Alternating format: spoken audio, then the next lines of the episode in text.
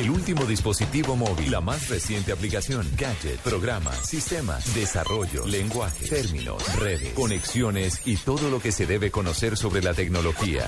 Aquí comienza La Nube, con Gabriel de las Casas, Diego Carvajal, Hernando Paniagua y Juanita Kremer. La Nube, tecnología e innovación en el lenguaje que todos entienden. 8, 2 minutos, soy Gabriel de las Casas y esto es La Nube en Blue Radio.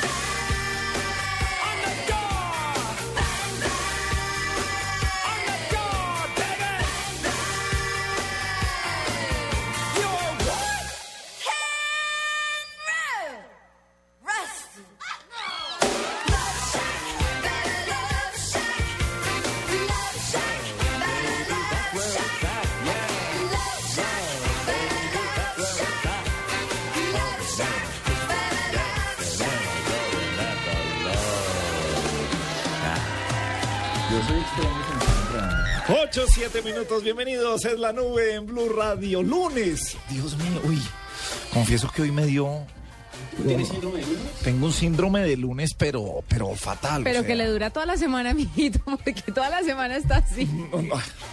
Buenas noches. ¿Cómo le va, doña Juanita Kremer? Buenas noches. Emocionadísima de estar otra vez con ustedes. Es para mí un aliciente estar aquí.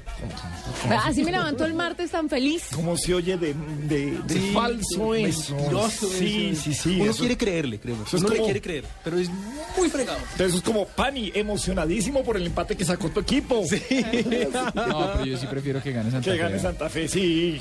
Sí. Un saludo para los que nos escuchan. Bogotá. No entiendo por qué no creen en mi sincero amor hacia ustedes. No, pero sí. ajá. Buenas noches, señor Paniagua. Muy buenas noches, señor Gabriel, ¿cómo está? Muy bien, ¿cómo No, va yo- todo? no tan emocionado como Juanita, pero sí me embarga la felicidad, no de la manera en que, en que podría embargar la felicidad. más Sí, recatada. de una manera normal, con cordura. Sí, señor Carvajal, ¿usted los lunes le dan eh, algo o no? Los Día- domingos, ¿sabe que me da? Es el, el domingo por la noche. El- Es que ya es lunes, el domingo, por, a Claro. partir de las 5 de la tarde del eh, domingo ya es lunes. Uy, cómo eran los domingos cuando uno tenía que hacer tareas. Y por supuesto uno no las había hecho. Claro, porque es que, ¿por qué? Porque es que generalmente usted domingo 5 de la tarde si vive en una ciudad en donde estaban los abuelos, uno estaba donde los abuelos, donde le daban de todo, hacía de todo, toda la vaina y a las tipo 4 o 5 de la tarde pasaban los papás a recogerlo. ¿Ya hizo tareas? Y llegaba uno, entonces empezaba el síndrome de que qué jartera, dejar a las tías, de, ah, a recoger el desorden en la casa cuando donde los abuelos uno hizo de todo y no, no valía nada. Como la nostalgia que da, que da ver la piscina sin olas. Como la ¿En serio? Sí, claro. Usted entonces, sabe que eso es sal- terrible porque los orines como que dan la vuelta y dan la vuelta y cuando usted... le- Lo malo de estar en piscina de olas es que cuando usted No. abre la boca... Me refiero, me refiero a que cuando la gente está en la Tranquila. piscina, o sea, el sábado la piscina eh, se mueve y tal, pero cuando ya es tarde y están sacando a los chinos y toca volverse a Bogotá, la piscina se empieza a quedar quieta y pocas cosas dan tanta nostalgia como eso. Claro, y usted se va yendo de la finca y la piscina es un espejo en el que se refleja todo el sol, el Claro, no, terrible, los terrible. árboles y toda la... Sí, ese momento es muy harto. Bueno, el eh, doodle de, de este día, ¿cuál fue, Juanita? ¿Qué le dedicaron? Que hay una dedicación especial en la... Sí, Google decidió eh, celebrar el aniversario número 407 del nacimiento de Rembrandt. El famosísimo el pintor holandés eh, que nació en 1606, un 15 de julio. Es una de las joyas de Holanda, Rembrandt. Y entonces, eh, doodle- el doodle de hoy es un, es un claroscuro muy interesante, muy parecido a las pinturas que hacía el holandés. Ahí está, es buenísimo. Bueno, doodle para el día de hoy. ¿Y las tendencias, señor Paniagua, cuáles son ah, para este día? Pues mira, hasta ahora una de las más importantes es Zetas y tiene que ver con la información según la cual habría sido capturado el líder eh, de este grupo en México. Eh, se llama Miguel Ángel Triviño y dicen que fue detenido en Tamaulipas. No sé si ustedes se acuerden, eh, Juanita Diego, hace un tiempo estuvimos hablando de esa de ese lugar de México contando Sí, que claro. había una una cuenta- por Twitter. una arroba en Twitter que contaba todos los crímenes y el, y el autor, la persona que escribió esa arroba se tuvo que mandar a su familia a Estados Unidos porque estaba amenazado de muerte. Bueno, pues eh, el que hayan capturado a esta persona pues seguramente eh, se va a reflejar y eso esperan todos en que haya un poco menos violencia en esa zona de México. También es tendencia Real Madrid por una mm, razón muy chévere y es que la revista Forbes hizo un listado de cuáles son los equipos deportivos más caros del mundo. Ajá. Y Real Madrid encabeza la lista con 3.300 millones de dólares. Eso vale todo el Real Madrid. Pero no, pero un segundo, ¿valen los pases?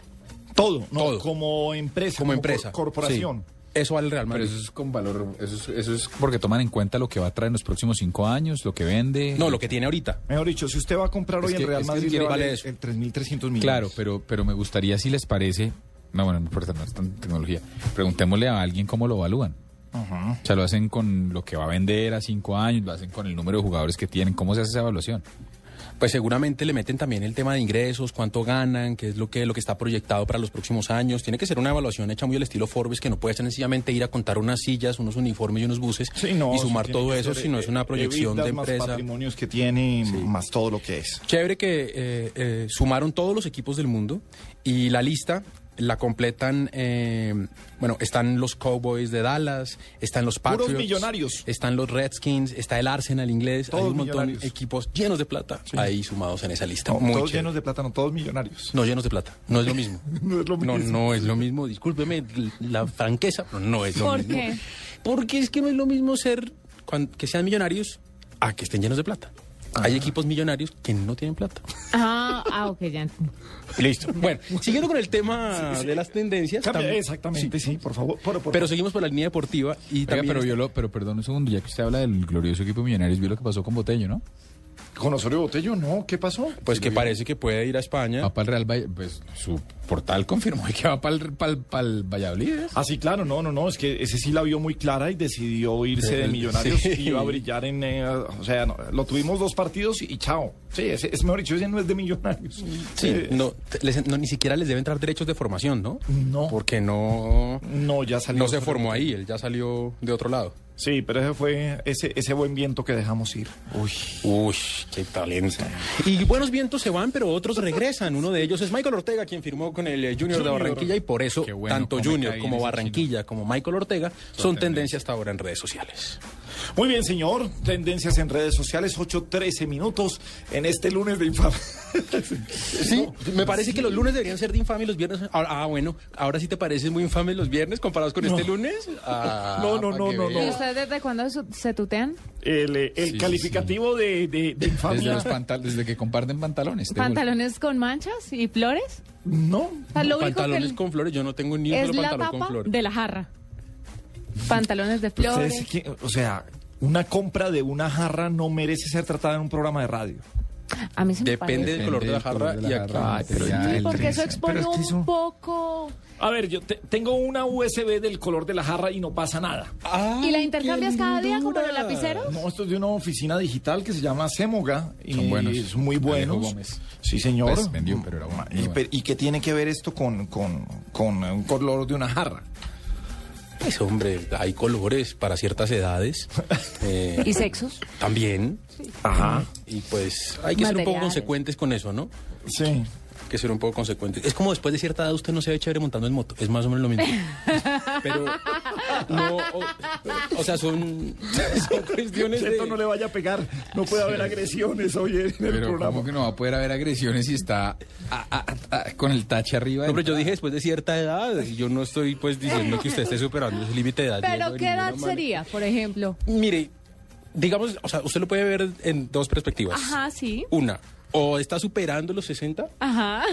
o su pelo indica que está superando los 60. Ah, ok, sí. Muy bien. O sea, hay una edad O sea, un cronológica y hay otra edad de... y ¿cómo Aparente, sí, hay una, sí, hay una aparente. Sí. Entonces, ah, ya. y uno tiene que cuidarse de esas cosas. Claro. es que son- En fin, el tema de las jarras, el tema de las motos, lo trataremos a profundidad a lo largo del programa. Muy bien, porque pasamos a 10 personajes.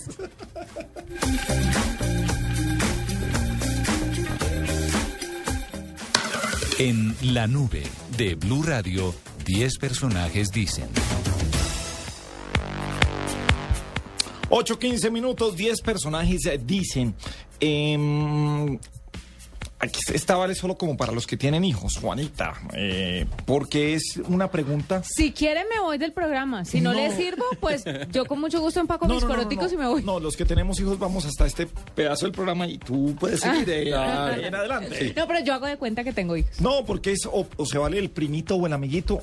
¿En qué le ganan sus o en qué no? ¿Qué le ganan sus hijos? No, porque uno los hijos cuando ya, están en edad lo cogen y, y lo vuelven nada en videojuegos. ¿Qué juego le gana usted a sus hijos o a muchachos o a niños? O sea, A mis sobrinos, por ejemplo. por ejemplo, Juanita. Pero que ellos ganen o que uno gane. no que uno Que le uno gane. gane. que uno todavía les gane. El monopolio en Uy, cartas. Esa es la, esa es la pregunta. Que uno todavía les gane. No, a mí me suenan en póker, a mí me quitan la plata jugando uno. De pronto en Rumikey. Pero en vide- videojuegos, peor. Uf, peor. Claro que usted se defiende en FIFA. No, no, en FIFA no. Lo único en que soy campeón mundial del universo es Angry Birds. Angry. El resto soy Del universo. malo. Óigase Sí. bien, ¿no? Un hombre que critica a otro porque anda en moto dice que Diego, un pelado de esto, ¿usted le gana en algún juego? ¿O por lo menos le echa duro? ¿Usted Sí. que sea fifero? Diego sí. Sí. es jugador de FIFA bravo, le Sí, cuento. sí, sí. Sí. O sea, usted se mide de igual a igual. Sí, sí, sí. ¿Sabe dónde me, ¿Saben qué me da en la cabeza? Este juego nuevo que, por cierto, no sé si vieron que es el nuevo, dicen que es más grande que, que más grande que Angry Birds, el Kenny Chesney, no sé qué cosas, que es como un Tetris, co- como un Tetris con frutas, ¿sí lo han visto? Ah, sí, uy, está de moda, sí Bueno, he visto. Eso es, he visto 10.000 artículos al respecto. Parece que le pegaron a un ejercicio que es lo que emociona el cerebro. Pare- Aparentemente está hecho por un neuroprogramador. Bueno, pues dice que es más fuerte que Angry Birds a nivel de Estados Unidos y le pega a todas las generaciones. En ese tipo de juegos me suenan. ¿Saben qué más me suenan?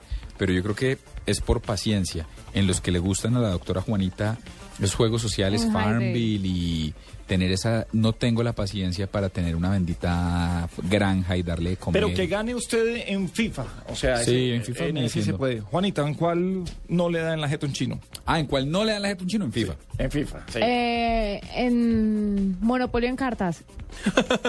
Monopolio en cartas no. Juegos, videojuegos, olvides. Nada. Yo, yo ni le entro. Ni el eh, Super Mario, ni el nada ese que le gustaba, no, no, no. no, y es que estos chinos podría- ahora vienen 2.0, entonces. Ahí de pronto complicado. podría. De pronto rescatando el Super Mario 3, de pronto todavía podría darles pelea. Pero, Pero me toca encontrar el hasta mismo que los control. conocen. Pero cuando los conocen y ya le, le cacharrean al asunto, ya olvídese. Le van a ganar. A mí no me, ¿cómo, cómo es que llamaba el, el, eh, con el que venía el Nintendo Wii? El eh, Sports. El, El Sports. Sports, Wii Sports. ¿Y qué jugaba ahí? Tenis. Tenis y golf. Tenis y golf. Tenis, eh, o sea, en tenis y en golf no me da en la Nosotros nadie. tuvimos una época en la que en la oficina teníamos una sala con Wii y usted no se imagina lo que eran esos torneos de tenis, pero era a golpes. A golpes. Eso terminaba a Medalla de bronce fui. Pues nos tenemos, sí, nos tenemos que enfrentar porque yo soy profesional, pero pegado allá arriba, ya juego contra los de 8000 puntos. eh, ¿En ¿no? serio? Sí, sí, ¿Pero sí. ustedes no están más en edad como de leer? Por aquello de la memoria, el Alzheimer y todo eso no es bueno. Depende, depende porque si se le pierden las gafas, usted puede proyectar el Wii a una parte. ¿sí usted se claro, une sí, ahí. No. Usted, usted va Los estoy- cambiando, usted se va pegando al que le conviene, ¿no? Para estoy- atacar, para hacer bullying. Los estoy defendiendo. Es que Juanita también es muy montadora, mal hecho. Sí, sí, sí. Usted es de los que ve que le están dando a un tipo entre coge, tres sí. y va y le pega entre tres. Entre Sí. cuatro. Eh, Sí, ahí se mete usted. Pero pues igual si quieren yo les presto una enciclopedia para que lean y se No, entretengan. no, no, no, no, no. de andar perdiendo tiempo jugando Y, y unos simuladores de aviones, pero eso sí en juegos de, de tablets, en simuladores de aviones y en esas vainas, duro en esa vaina. Pero, pero en Wii Sports, en golf, eh, en nueve hoyos tengo el récord menos 14. En Uy, nueve menos hoyos. 14. Sí, señor, menos 14. Claro, si uno fallaba una bola, volvía a empezar otra vez. Claro, hasta todo que llegó, hasta por hacer esa supuesto. vaina. ¿Esos simuladores es donde dices que vas a subir a muchas personas? Eh, no, no, no, esos son otros. Ah, ok. En esas tampoco me gana nadie. Yo sí me bato con cualquier chino, dice. ni uno de ni un adolescente. Pero sus hijos o ustedes, ¿en qué le ganan a los hijos Eh, o a los chiquitos? Diez personajes. Janet Balman, No sé jugar esa vaina. Cristina Lili, Yo no dejo a mis hijos jugar eso y nunca he jugado. Mabel Lara, No, todavía no tengo hijos. A mis sobrinos a veces Mario Bros. Y eso, que me gana siempre el de 5 años. Elizabeth Loaiza, Xbox, eh, jueguitos de baile y jueguitos de como de pasar pantallas, pero me gana cada rato. César Escola, Ninguno, él me gana en todos. Laura Ramos, No, no tengo hijos y tampoco juego a nada, absolutamente. Bueno, por lo menos juegos de computadora no. Álvaro Lemo, No, mano, esos manes son unos chachos en este video. Yo no juego nada. A mi mujer, pero en la cama. Sebastián Vega, En fútbol, en fútbol me va muy bien, creo. Mario Espitia, A ninguno le gano en nada, hermano. Son unos duros. Julia Madrid, Piroberta, Ah, no, el parque no es un videojuego de video, ¿cierto? No, no.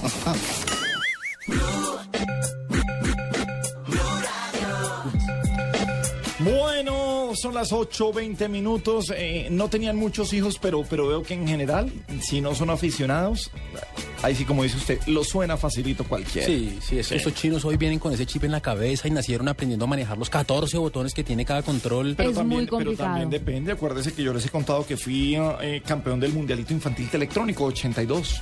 Claro, pero entonces Pero cuando tenías, ¿cuántos años? ¿30? Tenía, ay, a ver, Juanita, tenía como, como 14, 82, ¿no? ¿cuánto? Uy, no. Así, eso, eso estaba muy chiquito, muy chiquito. Pasaba mis vacaciones vendiendo Intellivision en el almacén de Unicentro en Bogotá. Ay, ¿cuántos tenías? Porque yo nací en el 84. ¿Tú en el 84 cuántos tenías? En el 84, Gabriel estaba en el prom. Haciendo rogativos. Ya estaba teniendo su primer Yo soy generación del 84. ¿En ¿Ah, sí? serio? Claro. Sí, clase del 80. Imagínese la vejez. ¿Qué ve esta vaina? Yo tenía 77, yo en ese 77 tenía 7 años, mi actor, cuando se graduó del colegio. Eh, Ave María, cómo es de mentiroso, señor. Que ¿Cuántos tenía? Yo nací en el 77, en el 84 tenía 7 años. Pero, pero no entiendo, pues que no entiendo cuál es la agresión. Si aquí vinimos a hablar de tecnología, no a coger y a, y a arrastrarnos por el piso. Sí, por eso nosotros aprendimos sistemas, usted logo. Ni siquiera logo. Ahí está. RT90. Síguelo mandando a Muy China. bien, pero muy bien. Uy, uy, uy. Muy bien. Ya sabe dónde va a ser el próximo viaje, señor. Sí, ya lo vi sí, por ahí, sí. no caima, caima. Saravena, una cosa. No, un infierno por allá.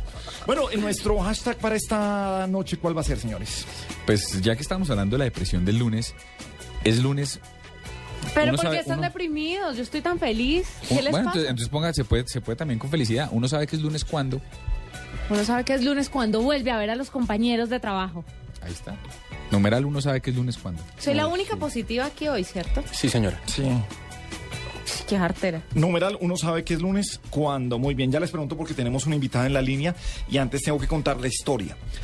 Con un palo con puntillas, similar al que se utiliza en el videojuego Dead Rising 2, el joven Andrew Cole Tour, de 18 años, acabó con la vida de su padre, Andrew Cole Benazar, de 57 años, en un pueblo de Mallorca, Alaro, en España. El joven eh, contó con la amiga de Francisco Abas, de 20 años, para perpetrar este crudo asesinato. Ambos jóvenes que se conocieron en Internet por el juego eh, Call of Duty golpearon 40 veces con el palo de puntillas a la víctima y fue Cold Tour quien remató el asesinato al lanzar un bafle de un equipo de sonido sobre la cabeza de su padre. Pasó el 30 de junio, fue catalogado como uno de los más sangrientos y el pasado 12 de julio el joven confesó ante un juez su participación en el homicidio. Eh, copiar comportamientos de un videojuego que pasa en la cabeza de, de un muchacho.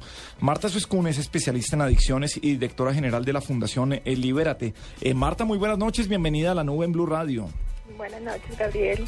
Eh, Marta, este caso de un niño que copia comportamientos de un videojuego, ¿qué tan común puede ser? ¿Qué tanto de verdad puede afectar un videojuego a una persona?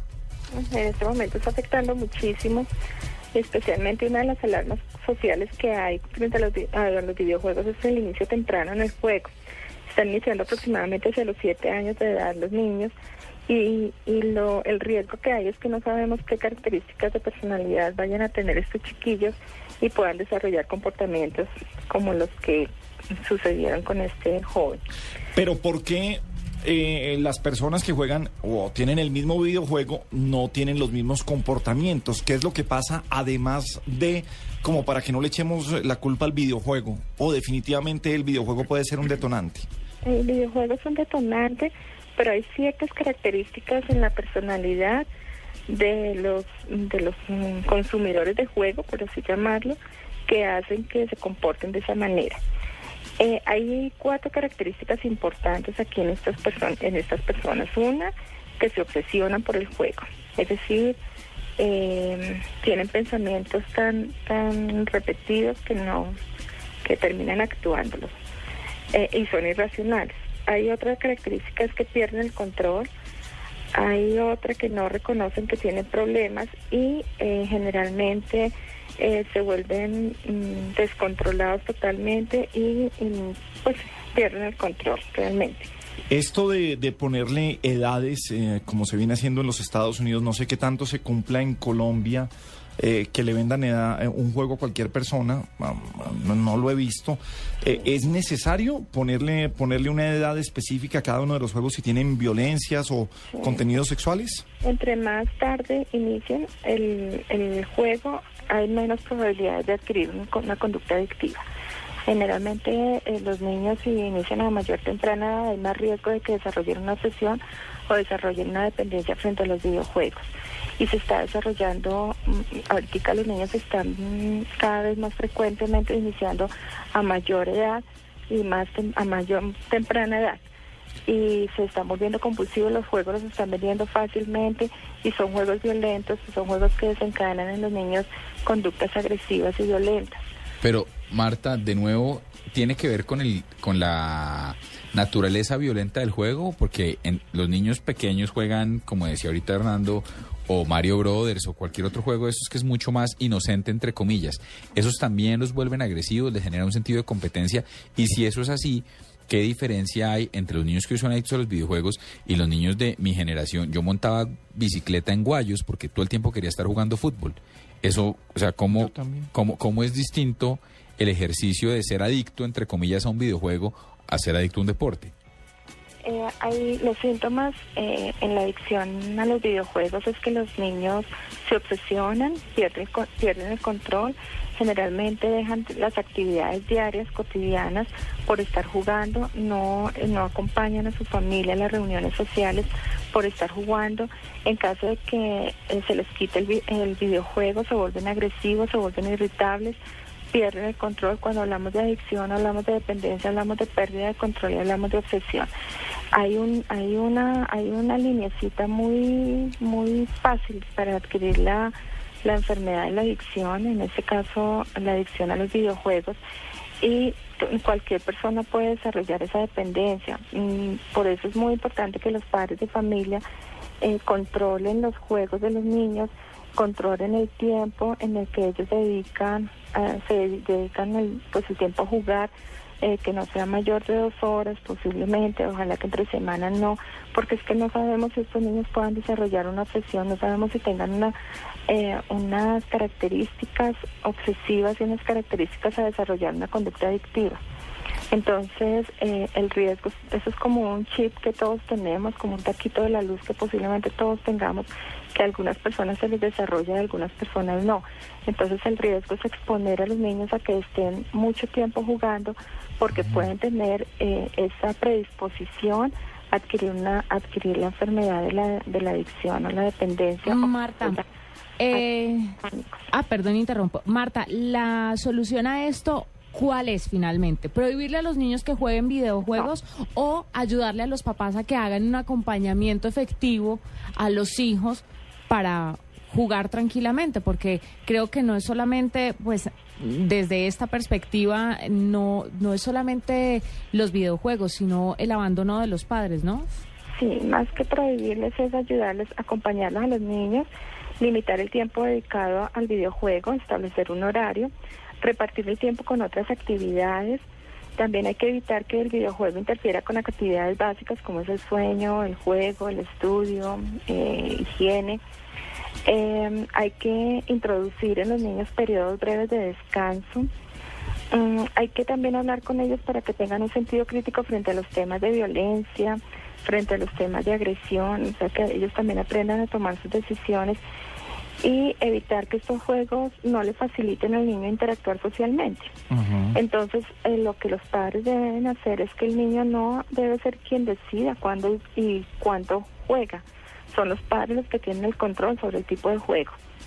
Bueno, pues ella es Marta Suescún, especialista en adicciones y directora general de la Fundación Libérate. Marta, mil gracias por acompañarnos esta noche en la nube en Blue Radio. No, a ustedes muchas gracias. 8.30 minutos en Blue Radio. Esta es la nube, la nube. Tecnología e innovación en el lenguaje que todos entienden. Bueno, Mateo, te voy a vestir. A ver, levanta las manos. Mateo, levanta las manos y vamos al parque. Lo que A te ver. gusta, ¿por qué no lo haces más seguido? Como comer carne de cerdo. Inclúyela más en tus comidas. Tiene miles de preparaciones. Es deliciosa, económica y nutritiva. Lo que te gusta, hazlo más veces por semana. Come más carne de cerdo. Fondo Nacional de la Porcicultura. Noticias contra reloj en Blue Radio. 8 de la noche, 30 minutos en Blue Radio. La Procuraduría General de la Nación constituyó una agencia especial para que represente al Ministerio Público dentro de la investigación penal que se adelanta contra Andrés Salamanca Danderino, quien al parecer en estado de embriaguez conducía la camioneta que colisionó con un taxi en madrugada del pasado viernes, hecho que causó la muerte de dos mujeres y graves heridas al conductor del, del vehículo de servicio público. El Tribunal Superior de Bogotá rechazó la tutela interpuesta por el fiscal general Eduardo Montealegre en contra de la Contralora General de la Nación al considerarla improcedente. La tutela la había interpuesto el fiscal al considerar que se vulneraron sus derechos constitucionales cuando la Contraloría le abrió una investigación. Autoridades mexicanas capturaron hoy a alias Z40, líder del cartel de los Zetas, una reconocida organización criminal mexicana dedicada al narcotráfico. Un funcionario de la Fiscalía Mexicana confirmó que alias Z40, quien responde al nombre de Miguel Ángel Treviño, fue capturado en un operativo de la Marina Armada realizado hace algunas horas. Un gol de Rodolfo consegui- que consiguió en un cobro de penal le aseguró a la selección de fútbol de El Salvador la victoria 1 por 0 ante su par de Haití para sellar su paso a cuartos de final por el grupo B de la Copa de Oro de la CONCACAF. Y la Confederación Brasileña de Fútbol envió una petición a la CONMEBOL para que cambie el estadio de la final de la Copa Libertadores que jugarán Atlético Mineiro y el Olimpia de Paraguay. La petición apoya los deseos del equipo de Brasil, que prefiere jugar en el Estadio Independencia, su fortín de la ciudad de Belo Horizonte, donde mantiene un invicto de 38 fechas. 8 de la noche, 32 minutos. Continúen con la nube. Esta es Blue Radio, la nueva alternativa. Escúchanos ya con Presta Ya del Banco Popular, el crédito de libre inversión que le presta fácilmente para lo que quiera. Permiso. Jefe, buenas tardes. Vengo a hablar con usted de mi situación laboral y quiero recomendarle que si no quiere perderme tiene que subirme el sueldo, porque le advierto, hay tres compañías que andan detrás de mí. ¿Ah, sí? ¿Y puede decirme cuáles? La del teléfono, la del agua y la de la luz. Si necesita plata ya, pida Presta Ya del Banco Popular. El crédito de libre inversión que le presta para viajar, estudiar, remodelar o para lo que quiera. Banco Popular, este es su banco. Somos Grupo Aval, vigilado superfinanciera de Colombia. Escuchas la nube. Síguenos en Twitter como arroba la nube blue. La nube blue. Blue Radio, la nueva alternativa.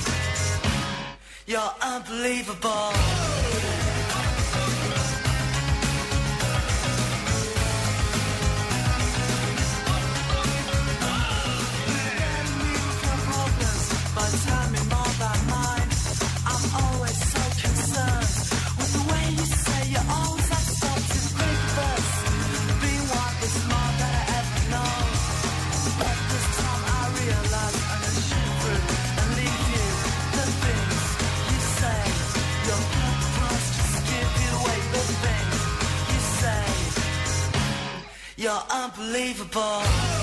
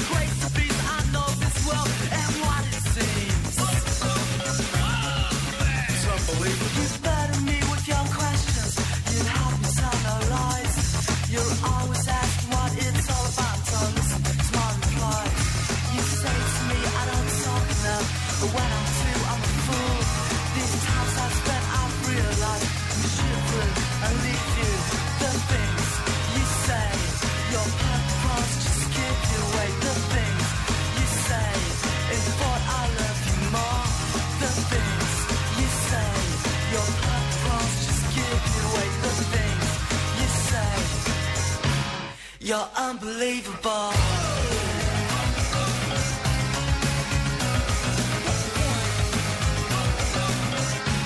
You're so unbelievable.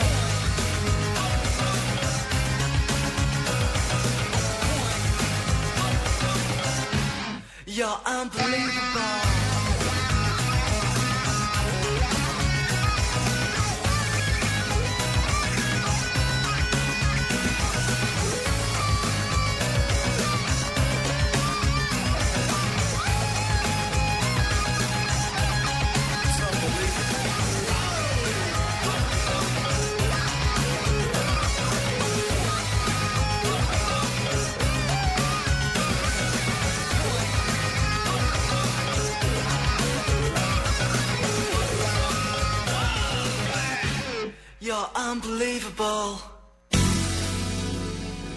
Presenta en la nube lo más innovador en cultura digital.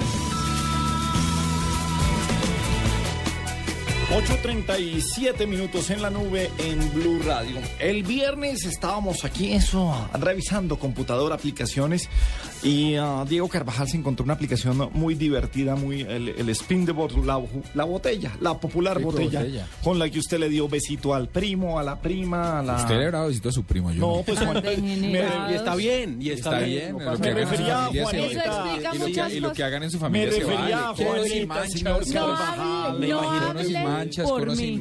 Me imagino que fue en una novena, de pronto unas navidades bonito. vasos verdes. Señor, me refería a Juanita Kremer, No, que le pudo haber dado un beso a un primo. Por usted- mí no hables, que yo nunca me besé con ningún primo. Muy mal. No, ay, entonces... No encubra sus, sus asuntos. No, es a una prima. Ay, Juanita, qué No, bueno. Nunca besé ni a un primo ni a una prima. No, ay, no, mala vaina. Pero ya que tú empiezas a hablar de los primos y los besos y eso, cuéntanos. Sí, ¿Cómo pues, fue? ¿Cómo fue ese 24? ¿Cómo fue esa Estábamos novena? los dos sirviéndonos zumo de limón. Nos estábamos sirviendo Era un sabajón. por, era primo porque la Por mamá. parte, por parte de mamá o por parte de papá. Pero primo ¿Era mayor segundo, no era primo primo. No era primo directo, era un, primo que van a segundo. ver, van a ver. Estaban Van a compartiendo ver. una jarra verde. Sí, ay, tan Bueno. chévere, esta jarra Ah, tan chévere. claro, Uno de los dos tenía pantalón de manchas. Uno de los dos, no ambos. No Bueno, sabemos. Sí. bueno, van Uno de los dos tenía pantalón, dejémoslo ahí. Muy bien, señor. Es ¡Ay, un- qué lindo! Su invitado, señor el Carvajal. Bueno, pues no sé si fue con este juego o no, no creo porque este es nuevo, pero el juego de, el juego de Spin de Bottle o Pico de Botella tuvo 120 mil descargas en, en dispositivos móviles, tanto en Android como iOS. Y lo curioso es que, si bien arranca como un ejercicio digital, mire que ya llega a Kickstarter, que es la, la empresa más grande de crowdfunding, para donde usted eh, llegan y presentan un proyecto y usted dice, listo, meto 5 dólares, o meto 10 dólares, o meto lo que, lo, que, lo que necesiten, porque lo quieren sacar. Ha sido tan exitoso digitalmente que lo quieren mandar a juego de mesa. ¿Ciento cuántas descargas, dijo? 120 mil. 120 mil descargas. ¿Es que de- patrocinaron por ahí dos millones de picos? No, muchos más. Por ahí. más. Pues pregúntele, a- no sé cómo sea el ejercicio, pero... Muy bien, siga, pero siga, Diego. Pero preguntémosle a Siga. Diego, que usted es susceptible, hombre. Yo no he dicho nada. Preguntémosle a Gustavo Gómez, que es el ingeniero electrónico que creó el juego y es, y es fundador y director de Goma LLC. Doctor Gustavo, buenas noches, bienvenido a la nube. Muy buenas noches, Diego. ¿Cómo están? Buenas noches, Gabriel. Venga, Eh, no, cuénteme. 120 mil descargas de pico de botella. Sí, 120 mil. Pero más importante que las 120 mil descargas es que nosotros, nuestro juego no es gratis. Es De dos dólares. vendido. La aplicación es más barata, vale. La aplicación simple vale 1,99 que viene con 30 cartas. Y de ahí para allá compras otros paquetes que van desde un dólar con 99 a 4 dólares con 99. Venga, entonces vamos por partes. Cuando uno compra el juego por 1,99 con 30 cartas, ¿cómo con 30 cartas? Si no es, si no es, no es una botella. Eh, nosotros nosotros hemos escrito escrito e interpretado 500 cartas diferentes o sea tienes besos licor prendas eróticas pues es bastante grande y, y, pues ahí vamos y las familiares Como así las familiares, ahí, ahí, ahí, ahí, ahí para La jugar, prima. para que juegue Gabriel. Ahí fue. Con los primos. sí para que juegue Gabriel Ah, no. Gustavo, ¿qué pasó? Claro, yo creo que tus primos después de este programa te van a Sí, llamar. Sí, van a Sí, decir, sí, sí. Diga, diga que no fue conmigo. Aclare que no fue conmigo, Gabriel. Eso, yo sé cuál fue. Ese es el hijo de mi tía Maruga. que Es más, Muy bien, van a ver. Pero bueno, un, un lunes que esté más inteligente, Pero devuelvo aquí atención. no, venga, me da pena con Gustavo. Gustavo, la gente es muy ociosa. Uno gastarse, con todo el respeto, seguro es muy divertido, pero gastarse 10 dólares a punta de, de- de tarjetas de, de la botella es un montón, ¿o no? Imagínate, pero eso sí, es un montón. Pero llevamos 12 años trabajando desde la inicial. eh, comenzó como un hobby. Pues yo creo que Gabriel de pronto acuerda de mí porque yo hice la camiseta más grande del mundo, la que vistió la Torre de Cali. Ah, sí, señor. Sí, claro. Estuvimos cubriendo eso. Con 17 mil metros cuadrados de tela y dos toneladas de tela. Sí, perdón, perdón, perdón, esto aquí. Pensé que se conocían jugando. Estaba en Cali. No, Ay, qué bonito. Reto, Los pero primos no- de Gabriel. Yo no jugué con los primos de Gabriel. Anda, andaba con los primos para todos lados. Otra mamita que voy a invitar a un plan. Hombre, respete, señores. Volvamos. Seriedad. Venga. ¡Qué lindo! Gustavo, cuando uno en- entra a la tienda de aplicaciones, hay muchos juegos de, de la botella gratis. ¿Por qué preferir el suyo y por qué seguir invirtiendo en este juego y no coger los que están, lo que- los que están gratis ahí? porque es el único bueno, es la verdad. O sea, los demás ponen a rotar una botella, pero no dan opciones, no crearon penitencias, no crearon unas reglas de juego, no se, le, no se pusieron en la tarea de escribir 600 penitencias y dibujar 500, no lo traducen a 10 idiomas como nosotros lo traducimos, inclusive la- el país que más nos descarga es Francia. Colombia está tal vez en el quinto o sexto lugar. Pero, en- bueno, yo le quería preguntar si cuando uno compra todo el paquete eh, y lo compra de un solo totazo, ¿eso vale los 5 dólares? ¿O, o ese precio de 1,99? va- ¿Cómo? Más uno, 5 dólares más 1,99. Ah, ok. 1.99 es el precio inicial para descargar el primero. Y si uno quiere tenerlo full equipo, le, le llega a costar hasta los 4.98. Los 6.98, perdón. Sí, correcto. Pero yo quiero entender una cosa, sobre todo para los que de pronto no han estado conectados o no conocen bien la aplicación. ¿De qué se trata? ¿Cómo se juega pico botella? ¿Cuáles son los diferentes niveles? ¿Qué, qué otras opciones ofrece que uno tenga que pagar un poco más? Para si, si nos Pues, puede te- contextualizar. Te puedo, te puedo contar muy fácil, es solamente ver el juego. Nosotros tenemos paquetes que se llaman besos sexys, diversión y fiesta, cosas picantes, quedarse en pelotas, porque nos lo tradujo un indio y puso quedarse en pelotas en la programación y así se quedó. Lo más picante, ya vienen los pequeños, los paquetes como por grupos pequeño, mediano y grande y extra grande. El extra grande el que vale 4.99. Eh, que tiene todas las cartas. Hace un momento hablábamos de, de- de los juegos, eh, si vienen con censura o no. Eh, ¿Qué políticas tienen, no sé, Apple con el App Store Eso iba a decir, buena o, pregunta. o la película del, del Google Play? ¿Qué políticas tienen respecto a este tipo de juegos sobre censuras y vendérselo a menores de edad? No, eh, dice que exactamente es mayores para mayores de 18 años. Eh, tiene mucha censura. eh, Apple controla muy bien eso. Android es un poco más laxo. Pero, pero pues digamos que se creó con muy buena altura, con un lenguaje, eh, digamos, educado. eh, aunque pues si vas a ver unas gráficas son bastante picantes. No, pues, eh, no sé si aquí podría decir que hay No, una no, no, que mejor no. Sí, es. No, no, así, No, así está. ok. No, aquí ya se me fueron los 4.50. ¿En besos sexys? Aquí, aquí, no, no, no. En, en, ¿O en quédate mola? en Juani- en Juanita, no le digo cómo.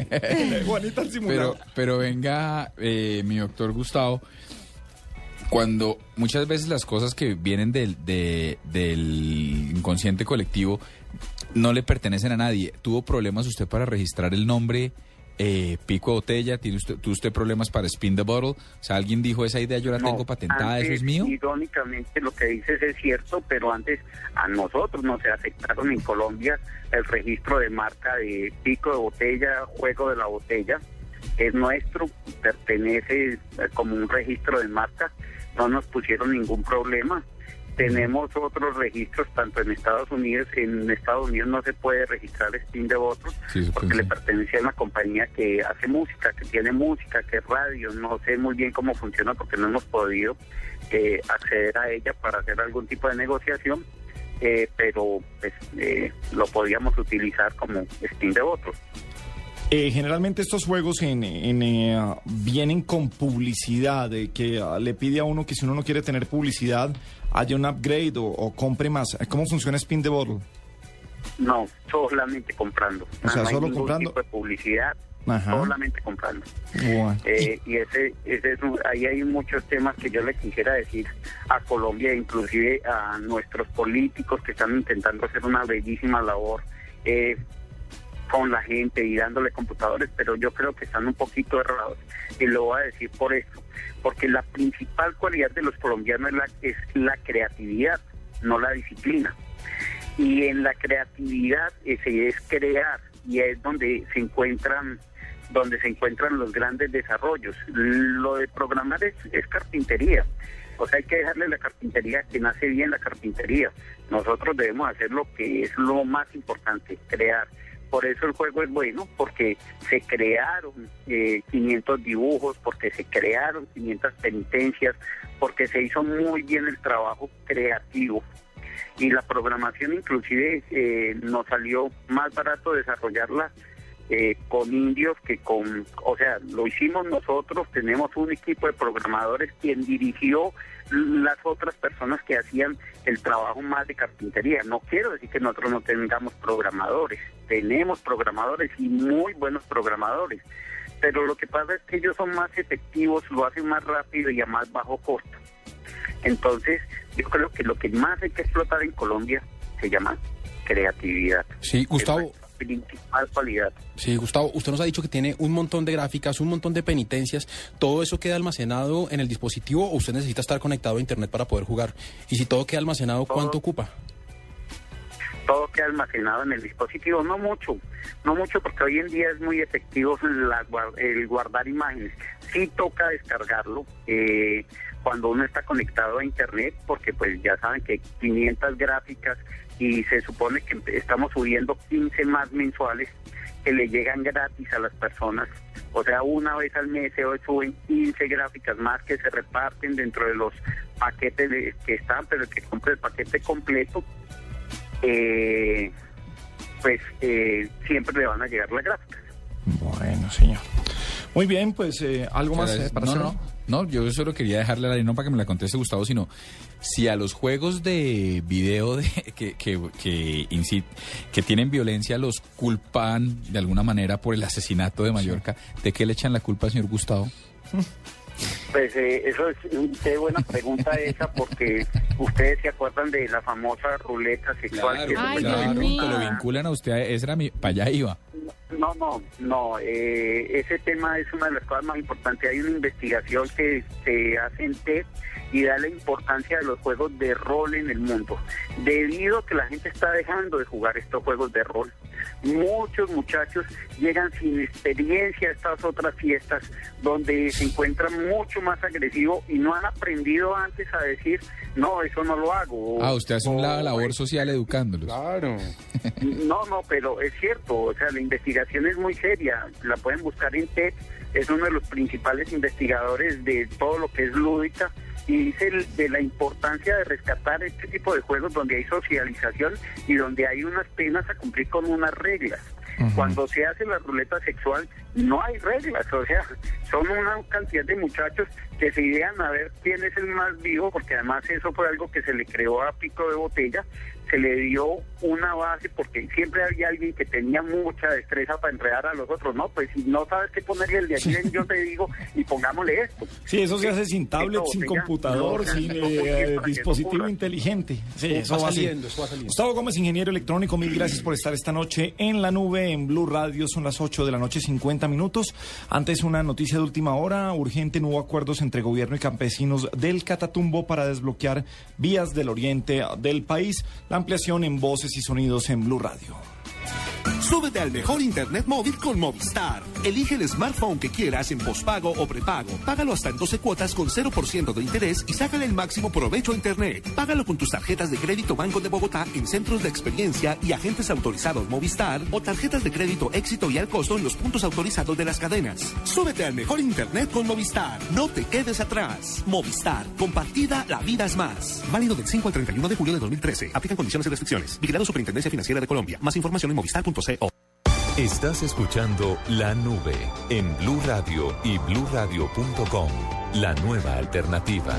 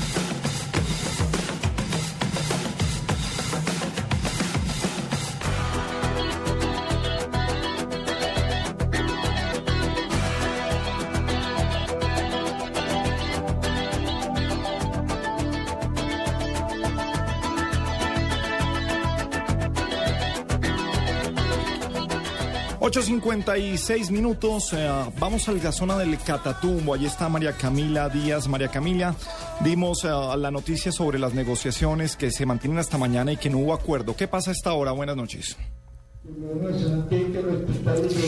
Hola, ¿qué tal? Buenas noches, Gabriel. Pues en este momento habla el vicepresidente Angelino Garzón Confirma entonces que no hubo ningún acuerdo con los líderes de los campesinos, con los voceros de los campesinos. Ellos, eh, el, el gobierno, la única, eh, digamos, el único requisito que pedían o la única opción que pedían era que eh, pues desbloquearan la vía, la vía que conduce de Cúcuta a Tibú.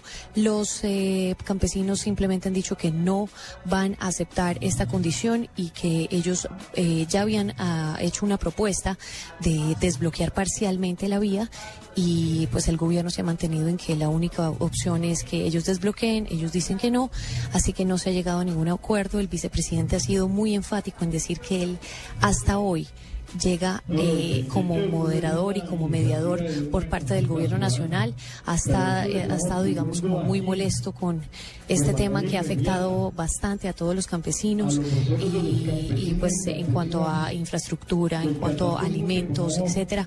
Entonces, pues ha sido muy enfático en decir en que hasta hoy llega él como moderador, hasta nueva orden de presidencia.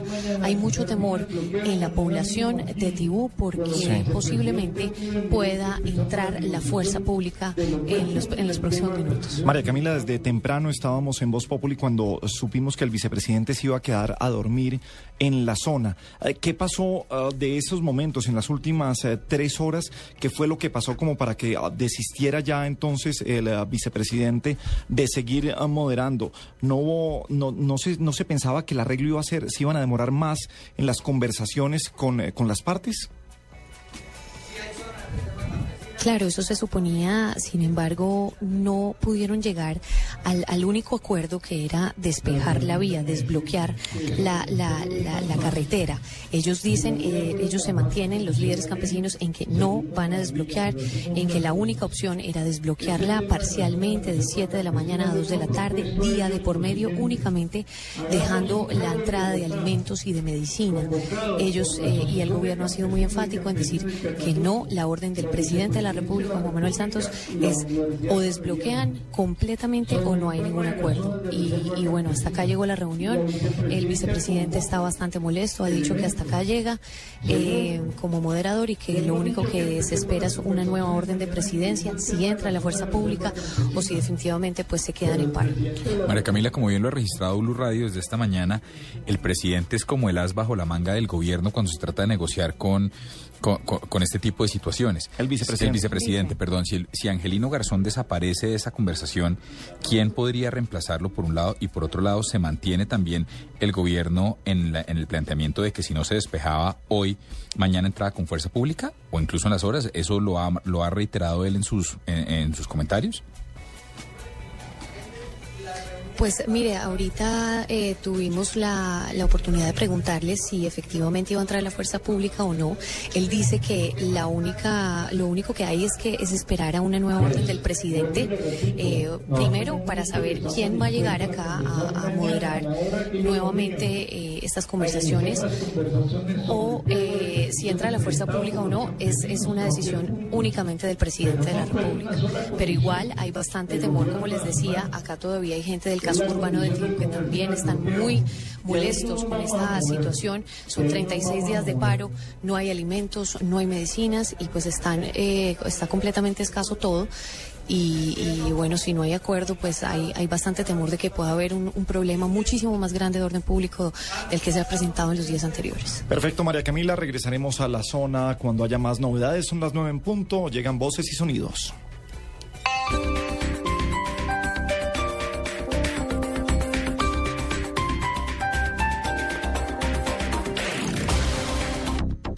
Convierte el sueño de vivir en un lugar tranquilo y donde pase momentos inolvidables con su familia. La Esperanza Condominio Campestre Chía lo hace posible. Exclusivas casas en conjunto cerrado muy cerca de Bogotá, con espacios al aire libre para compartir en familia. Contamos con parque infantil, gimnasio, piscina, zona húmeda, cancha de squash y más de 1.500 metros cuadrados de zonas verdes. Llame ya al 316-831-3357 o al 313-843-3079 o ingrese a condominiolaesperanzachía.com y convierta su sueño en realidad.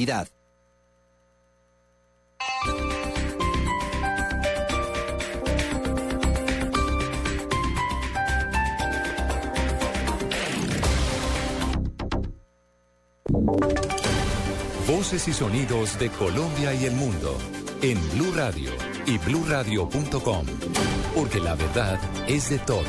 Una presentación de Proxol y su hotel Best Western Santa Marta Business Hotel, el primer hotel de negocios en Santa Marta. 9 de la noche, un minuto. Soy Eduardo Hernández y aquí están las noticias y mucha atención porque sin acuerdo culminó la reunión entre la Comisión del Gobierno y los campesinos del Catatumbo en el municipio de Tibú. Allí se encuentra nuestra enviada especial, María Camila Díaz. Conclusiones de este encuentro, María Camila. Pues Eduardo, como lo comentábamos anteriormente, no se ha llegado a ningún acuerdo entre el gobierno nacional y los líderes campesinos. La única eh, opción o la única alternativa que estaba pidiendo el gobierno para llegar a algún acuerdo era que desbloquearan por parte de todos los campesinos toda la vía que conduce de Cúcuta a Tibú. Ellos no han aceptado esta, esta iniciativa. Ellos eh, propusieron eh, desbloquear la vía parcialmente. El gobierno ha sido enfático en decir que no va a permitir eh, ningún acuerdo hasta que no haya desbloqueo total. Precisamente acá me encuentro con Monseñor Omar Alberto Sánchez, él es el obispo de Tibú. Eh, bueno, Monseñor, primeras reacciones. Eh, el, vicepresidente está bastante molesto, ya ha dicho que él no va a ser más moderador acá, que hasta acá llega. ¿Cómo ve la iglesia esto? Bueno, estamos un poco, eh, digamos, desilusionados de un proceso tan largo, de tantas discusiones, tantas estrategias, tantos argumentos que se han desarrollado y se han puesto en escena durante estos días. Y es frustrante descubrir que el diálogo no nos ha permitido llegar a acuerdos mínimos. Son dos lenguajes, dos códigos de interpretación, dos niveles de comprensión sobre el mismo tema, dos juegos de intenciones, dos juegos de intenciones eh, que están en, en- el escenario, pero finalmente no logramos ponernos de acuerdo. Así que eh, en términos estrictos, en términos estrictos, aquí había buena voluntad de negociación porque nos sostuvimos todo este tiempo había, eh, eh, al menos en la mesa, en el decir intenciones de solución, pero finalmente yo creo que fracasamos en la estrategia de negociación porque no pudimos entender lo que uno quería y el otro quería. Monseñor, hay temor, hay temor en la población, hay temor en, en- la gente del casco urbano, eh, hay temor porque se pueda presentar un problema de orden público mayor. Por supuesto, hay aquí unas presiones, unas presiones altas sobre, superado el tema del diálogo, se, se vislumbran otros escenarios, se vislumbra la presencia de la acción, de la acción de la fuerza pública, eh, se, se pueden hacer cábalas de lo que podría pasar en este momento.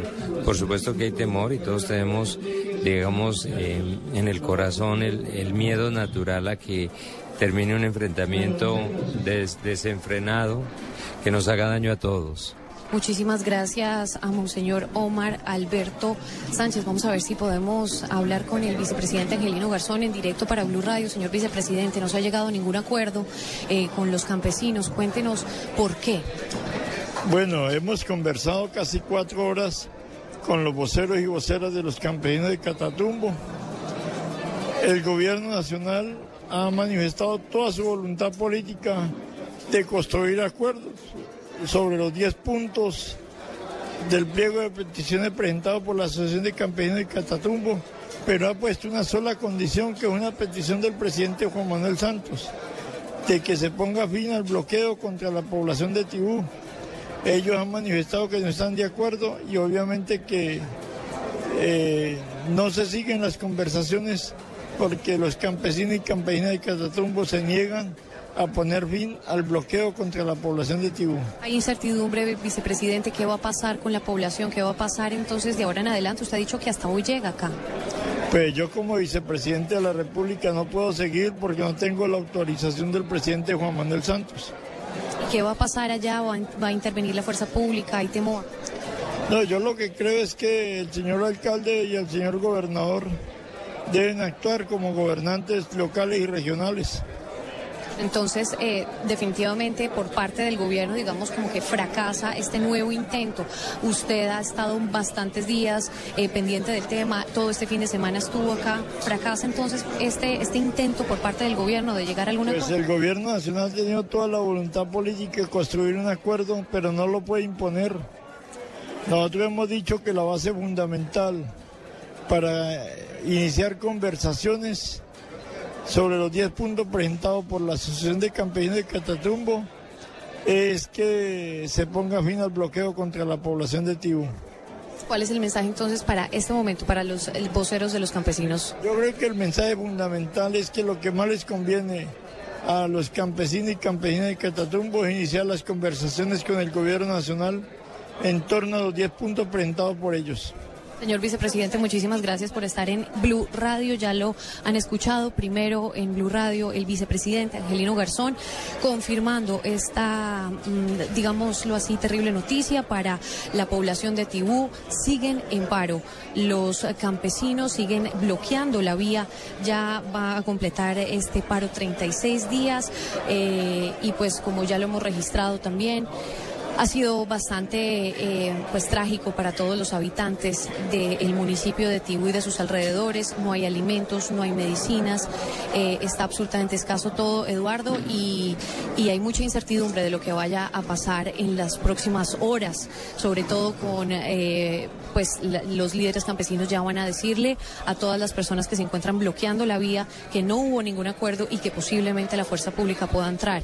Esta decisión únicamente, reiterémoslo, es del presidente de la República. El presidente es el único que decide si entra o no la fuerza pública, eh, digamos, a la fuerza para, para levantar este paro que, que completa ya estos 36 días, Eduardo. Y la incertidumbre que sigue reinando en esta zona, María Camila. Muchísimas gracias por su reporte. Allí teníamos todas las voces, las personas que han estado intentando levantar este paro del Catatumbo, que como usted lo decía, está cumpliendo 36 días y que ha desatado una enorme crisis de desabastecimiento, no solo allí, sino en por lo menos nueve municipios de norte de Santander, por cuenta de que están bloqueadas totalmente las carreteras y no hay manera de comunicarse. Y a propósito de paros, los trabajadores de Acerías Paz del Río anunciaron que también cesarán sus actividades a partir del próximo miércoles. Desde Tunja nos informa Gonzalo Jiménez. Las directivas de Paz del Río del municipio de Boyacá confirmaron que este miércoles apoyaron el paro nacional. Por lo menos 1.200 trabajadores están pidiendo al gobierno que pare la exportación de hierro y que no saquen más trabajadores, ya que de los 3.200 empleados no quedan la mitad. Uno de los trabajadores lleva encadenado en la puerta de una cirúrgica desde el pasado viernes y está pidiendo que lo reintegren, ya que no hay ninguna causa para que lo saquen o sea despedido y necesita el empleo, ya que su esposa sufre de un cáncer. Varias de las empresas entre Vitama, Belencito y Sogamoso están ahora dirigidas por firmas brasileras que según los boyacenses los están explotando. En Tunja, Gonzalo Jiménez, Blue Radio. 9 de la noche y 9 minutos. Gonzalo, gracias y mucha atención porque hasta ahora está bloqueada la calle 13 con carrera 123 a la salida de Bogotá porque miembros de la comunidad están protestando por un accidente de tránsito que le cobró la vida a dos personas. Julián Calderón, buenas noches. Buenas noches, Eduardo. Usted lo decía, hasta ahora se registra un bloqueo de ambos carriles de la calle 13 a la altura de la carrera 123. En ese punto ocurre un grave accidente hace algunas horas. Usted lo decía, dos mujeres murieron, ellas estaban cruzando la vía y cayeron del separador donde esperaban para cruzar la calle. En ese momento fueron arrolladas por un tracto camión. En este preciso instante, decenas de residentes de ese sector protestan, bloquean, bloquean ambos carriles de esta vía y piden que se construya un puente peatonal o se instale un semáforo peatonal para evitar este tipo de accidentes. Sin embargo, el reporte de las autoridades indica que este lamentable accidente ocurrió a 50 metros de un semáforo. Se mantiene entonces el bloqueo. Las autoridades hacen presencia en el sitio para regular el tráfico. Julián Calderón, Blue Radio.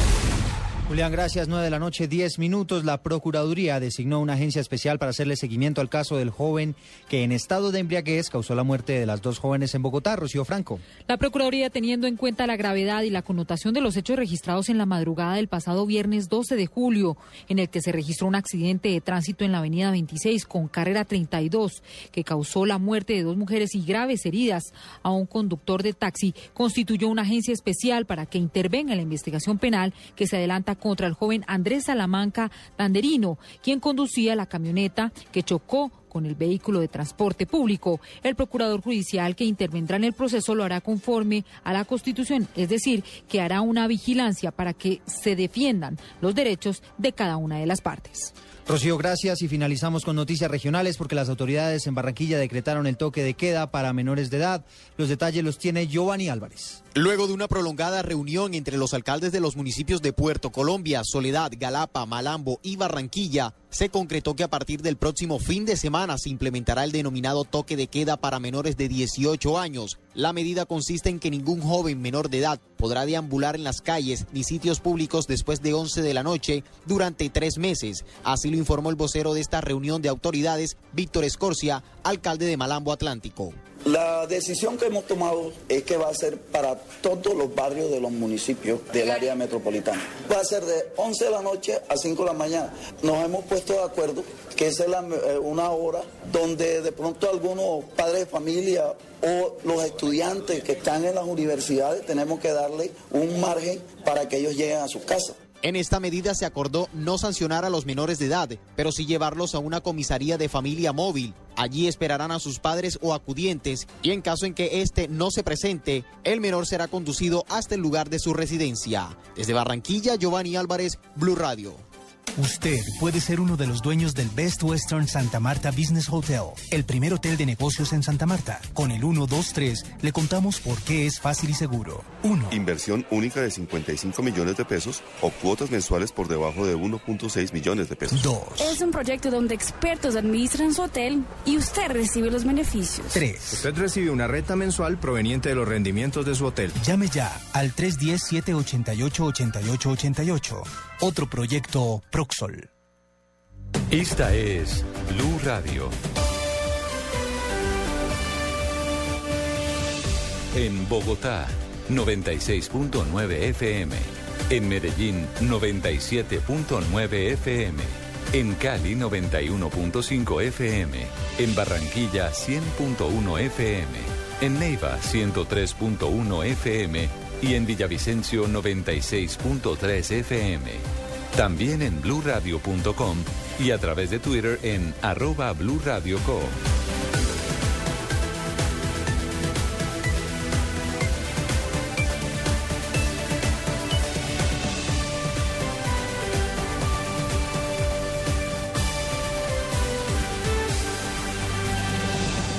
Blue Radio, la nueva alternativa. Escuchas la nube. Síguenos en Twitter como arroba la nube blue. La nube blue. Blue Radio, la nueva alternativa.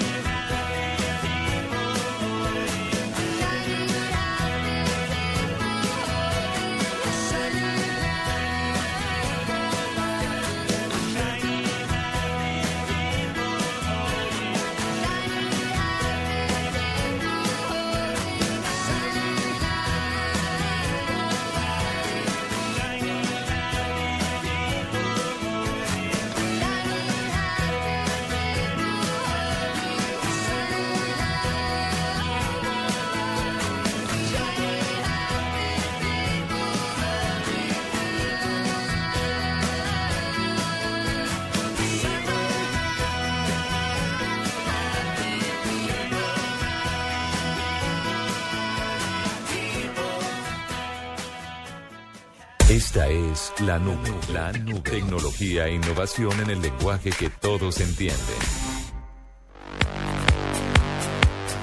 9.17 minutos en la nube en Blue Radio.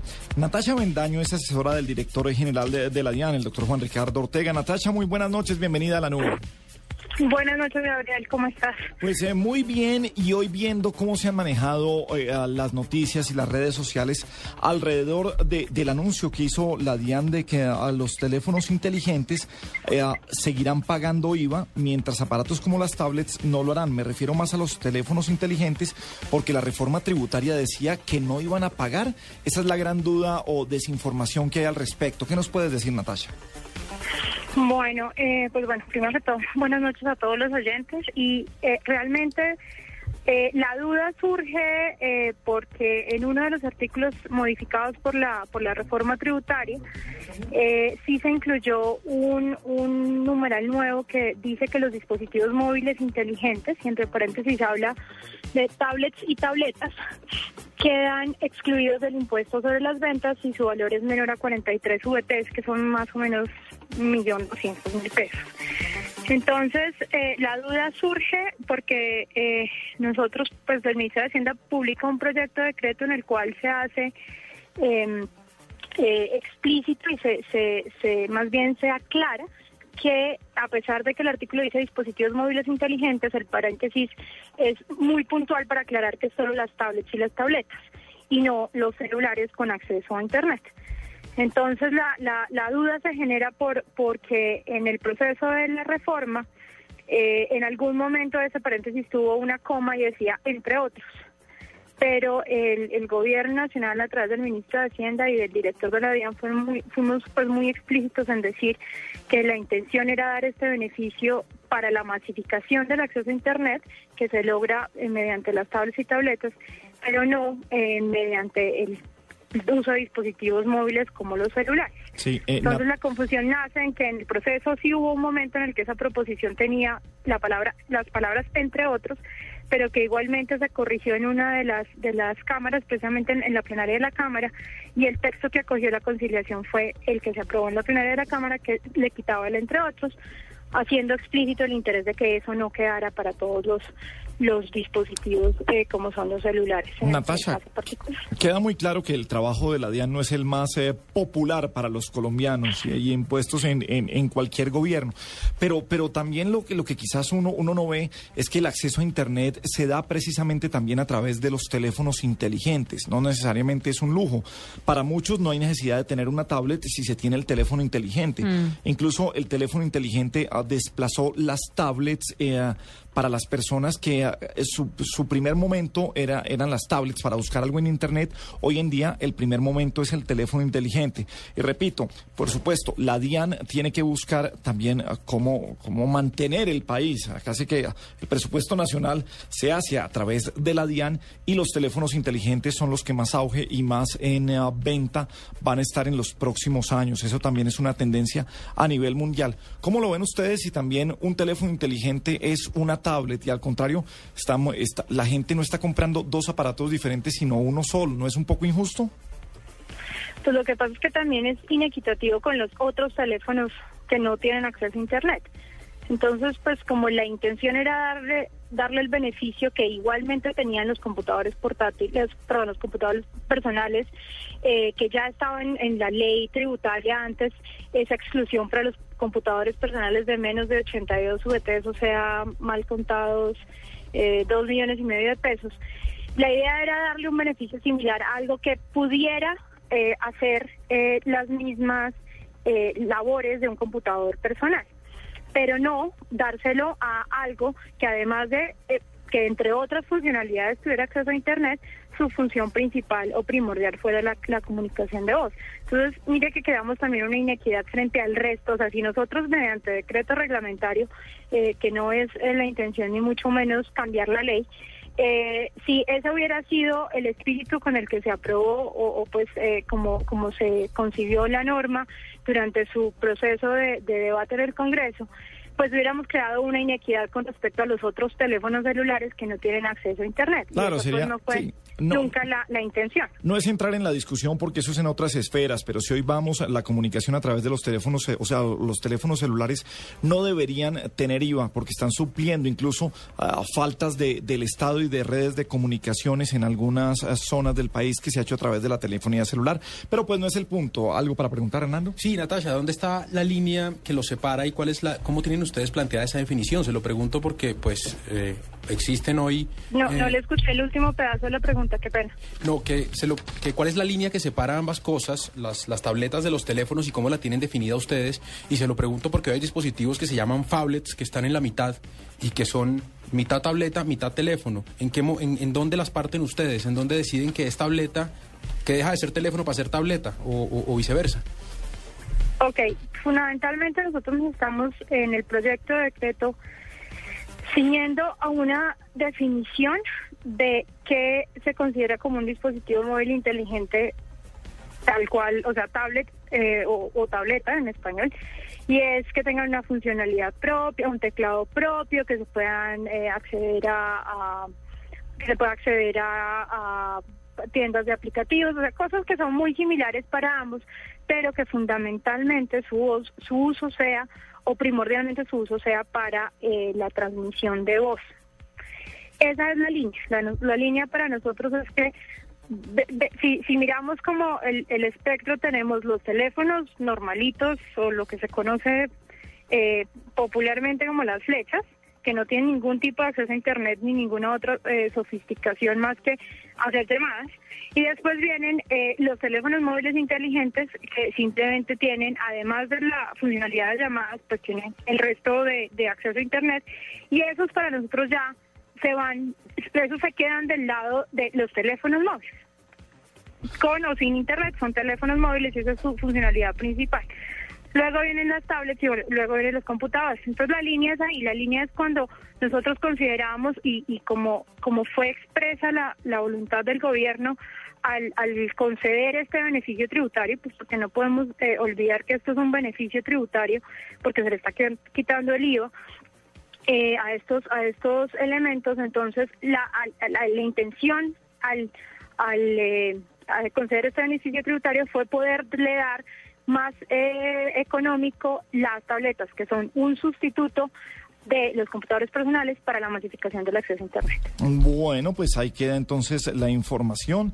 Ella es Natasha Bendaño, asesora del director general eh, de, de la DIAN. De todos modos, Diego, yo sigo viendo que eso es eh, un golazo, un golazo que le metió la DIAN al ministro Molano también, eh, de otro lado, que se dejó meter, el que ha estado pendiente de la masificación, que ya había logrado también beneficios tributarios para los computadores, pero esa diferencia de tablet a teléfono ah, no está muy clara. Natasha, mil gracias por estar con nosotros esta noche. Está muy difícil. Gracias. Y estamos en comunicación con Alberto Samuel Yohay, presidente ejecutivo de la Cámara Colombiana de Informática y Telecomunicaciones. Doctor Alberto, buenas noches, bienvenido a la nube. Muy buenas noches eh, para la mesa de trabajo, para todos los oyentes. ¿Cómo están? Pues eh, bien, eh, ¿cómo toma usted esa, esa decisión que ha comunicado Juan Ricardo Ortega, el director de la DIAN, el día de hoy? Pues antes que nada más que una decisión, yo diría que simplemente son unas ideas por medio eh, que están manejando la DIAN en estos momentos, pero pues hay que aclararle al público general, a todos los oyentes, pues que esto no es la, la última palabra, ya que a final de cuentas, hasta que no haya un decreto final firmado por el presidente de la República, digamos que todo sigue eh, sujeto a los diferentes análisis del caso. Eh, la situación en realidad con respecto a los dispositivos móviles inteligentes, según la Cámara Colombiana de Informática y Telecomunicaciones y la industria que, representamos, eh, re- realmente es un tema bastante sencillo. Hay unos hechos indiscutibles. Punto número uno, que el Congreso de la República en la reforma tributaria que se aprobó en diciembre del 2012 claramente estipula un artículo por medio del cual se excluye del IVA a los dispositivos móviles inteligentes con un valor menor a los 43 VTs, que son aproximadamente 1.180.000 pesos. Si bien es cierto, en, esa, en ese artículo la reforma tributaria se coloca entre paréntesis, no como lo mencionó la doctora Avendaño, con quien hemos tenido el gusto de conversar sobre el tema, eh, paréntesis tablets, coma tabletas, sino se colocó paréntesis, tales como tablets, coma, tabletas, lo cual hace que cambie totalmente el sentido del articulado. Ahora, eso no lo digo yo, eso es basado en, consultas que hemos hecho tanto con la Real Academia de la Lengua, así como el Instituto y Cuervo, pues realmente entidades expertos en lo que son los diferentes eh, eh, análisis gramaticales acerca de lo que eh, es el articulado. Entonces, el primer punto nosotros vemos como indiscutible que el Congreso de la República en, el, en, en su función de de legislar este tipo de asuntos tributarios, pues eh, aprobó que se excluyera del IVA a todos los dispositivos móviles inteligentes y no solamente algunos de ellos.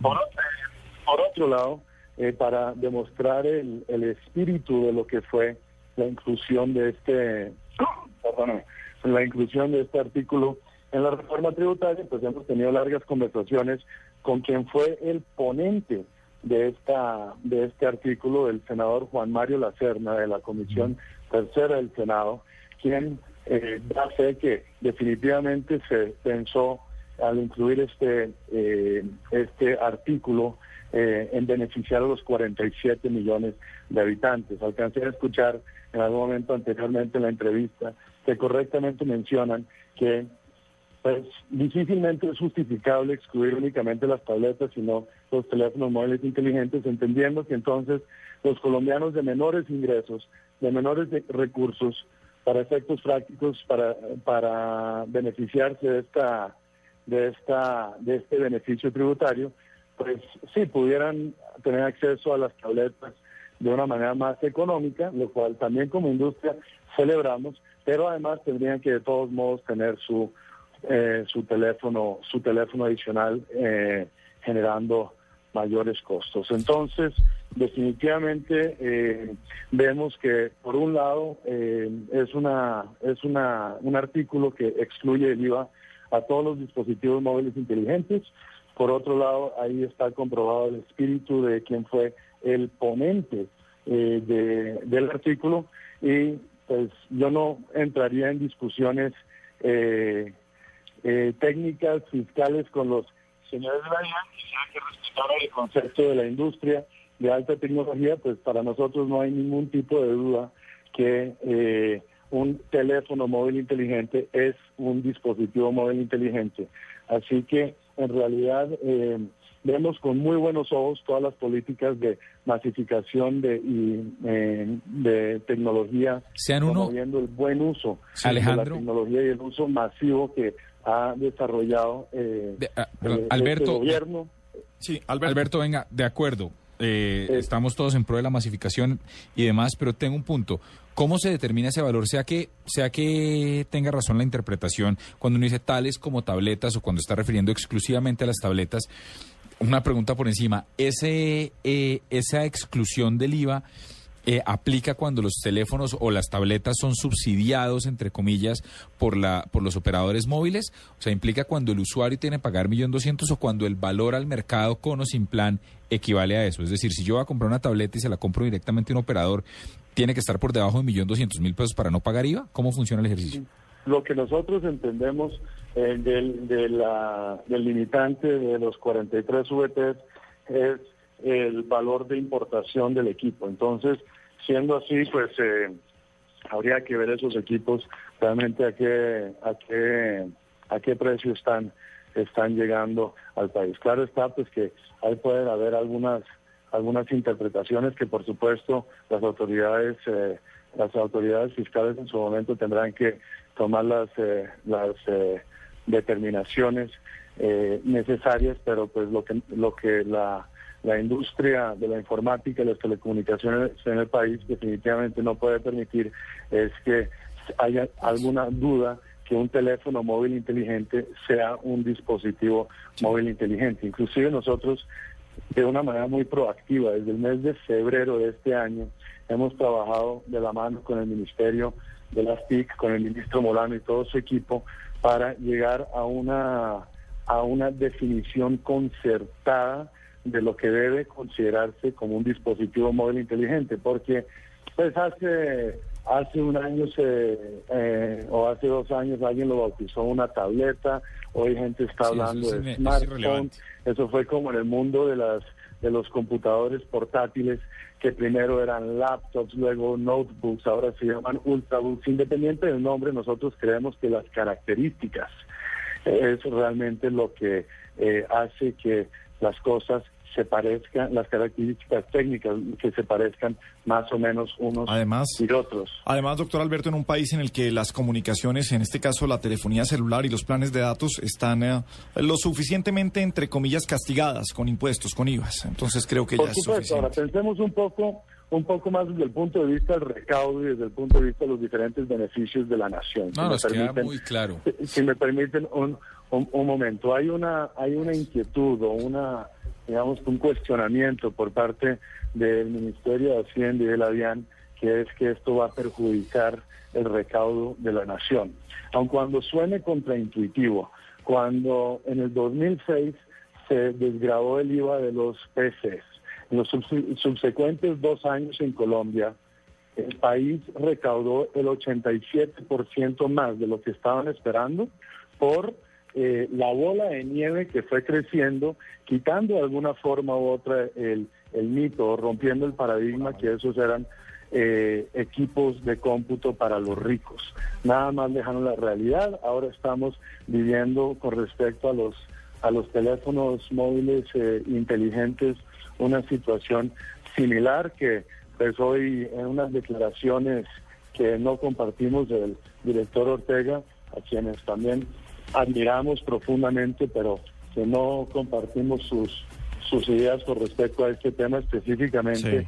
salió a decir que los, te- los teléfonos móviles inteligentes son unos dispositivos maravillosos, pero quienes consumen este tipo de, de bienes de lujo, por llamarlo de alguna manera, y estoy parafraseando, por favor, no son comillas exactas, eh, deben pagar sus IVAs. Para la industria, Pues un yo creo que nos queda- inteligente es mucho más que un Sí. juguete maravilloso, si bien es cierto, hay todo tipo de bondades y entretenimiento en cuanto al entretenimiento que estos producen, nosotros vemos como los teléfonos móviles inteligentes como una herramienta de productividad por excelencia, nosotros lo vemos como una herramienta que también eh, ha Sí, yo creo que nos queda, doctor Yoja, yo creo que nos queda, nos queda a todos eh, claro pues eh, cuál es la posición y creo que eh, estamos de acuerdo en esa posición.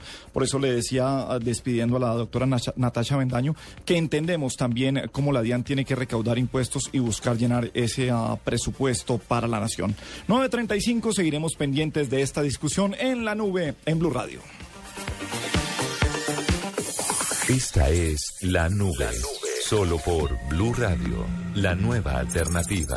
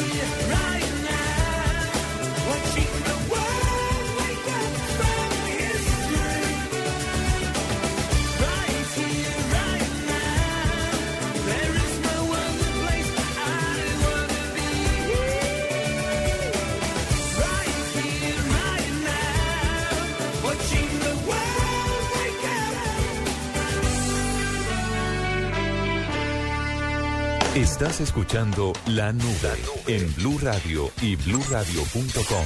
La nueva alternativa. 9.39 minutos, seguimos en la nube en Blue Radio y llega Alejandro Cifuentes, arroba Shilleru Rayal Piso San. Hablamos de juegos. Aprovechando que Alejandro llegó. Ajá. Y sobre todo porque vidas para usted... Candy Crush y eso. No, porque no, ahorita le pido vidas para que me reviva unos árboles de High Day, pero eso no es el caso. Lo importante es que, bueno, aprovechando que Alejandro está aquí y que usted nos pidió una cifra, 30. 30 años se cumplen de la mítica NES de Nintendo. Pues es el tema que nos trae Alejandro, porque es que además es un fanático de Nintendo. Le di un abrebocas, Alejandro. Ah, Sigue, Alejo. síguele. Hoy, hoy, Se la dejaron picando. hoy hace 15 años en Japón eh, se dio por se dio a la venta el Nintendo que después digamos que fue un momento muy importante porque para esa época la industria de los videojuegos estaba sufriendo una crisis bastante delicada porque el Atari 2600 estaba tan popular que estaban desarrollando juegos, sacaban juegos, juegos, juegos y digamos que el que la, la gota que rebosó el vaso fue el juego de E.T. Ay, que fue un, un- fracaso, ¿cierto? Exacto. De hecho, hace, hace una semana salió un artículo con el que era supuestamente el peor ju- videojuego de los, todos los tiempos, que era un juego de, de algo de un bus de Nintendo. Pero realmente el que yo siempre he visto y me he enterado como el peor juego de todos los tiempos es el, el de E.T. Entonces digamos que llegó Nintendo con, con esa consola de 8 bits, eh, a colorcito, bien bonita, con Mario Bros. Y salvó la, la industria de los videojuegos y es lo que nos tiene hoy en una industria tan que maneja tanto dinero. Pero Alejandro, esto no se dio porque Atari estaba ya al borde de la bancarrota y aprovechó esa coyuntura los de Nintendo. Estaba pasando de todo en Atari. Eh, digamos que se, ya los eh, accionistas se habían ido eh, y pues los contenidos cada vez tenían peor calidad. Generaban y sacaban, sacaban, sacaban juegos, pero no tenían, digamos que no trascendían dentro de los compradores. Entonces eh, era una industria que estaba prácticamente declarada a, a la bancarrota, a cerrar, y llegó Nintendo y salvó, eh, digamos, eh, el día. ¿Y cuando sale Nintendo, con cuántos juegos sale? Porque yo me acuerdo que uno solamente tenía el de los patos y Mario Bros. Venía, pero eso venía. Porque eran los que Nintendo. venían. Pero ellos salen a la venta con toda la oferta de juegos ya. No, eh, por lo general cuando una consola de videojuegos sale, eh, no tiene muchos títulos. La consola que ha sido más prolífica en este aspecto ha sido PlayStation 2, que salió como con 15 juegos. Creo que hace 30 años Nintendo no habrá, no habrá salido con más de 5, no tengo la cifra clara. Pero salió eh, con el Dog Hunt y con Mario. Que bueno, Dog Hunt tra- también traía un juego de pinball y uno de unos vaqueritos, que no recuerdo bien el nombre. Bueno, eh, hay cifras, o sea, tiene cifras de, de, de qué pasó en la industria de los videojuegos en ese momento. O sea, acaparó, mató a quién, borró a quién. Se vendieron 62 millones de consolas en todo el mundo, ¿no? 62 millones de Nintendos. De Aún así no es, la, no es la consola más vendida. Ese puesto lo pelean Play 2 y Nintendo 10. Ajá. Con más de 100 millones cada una.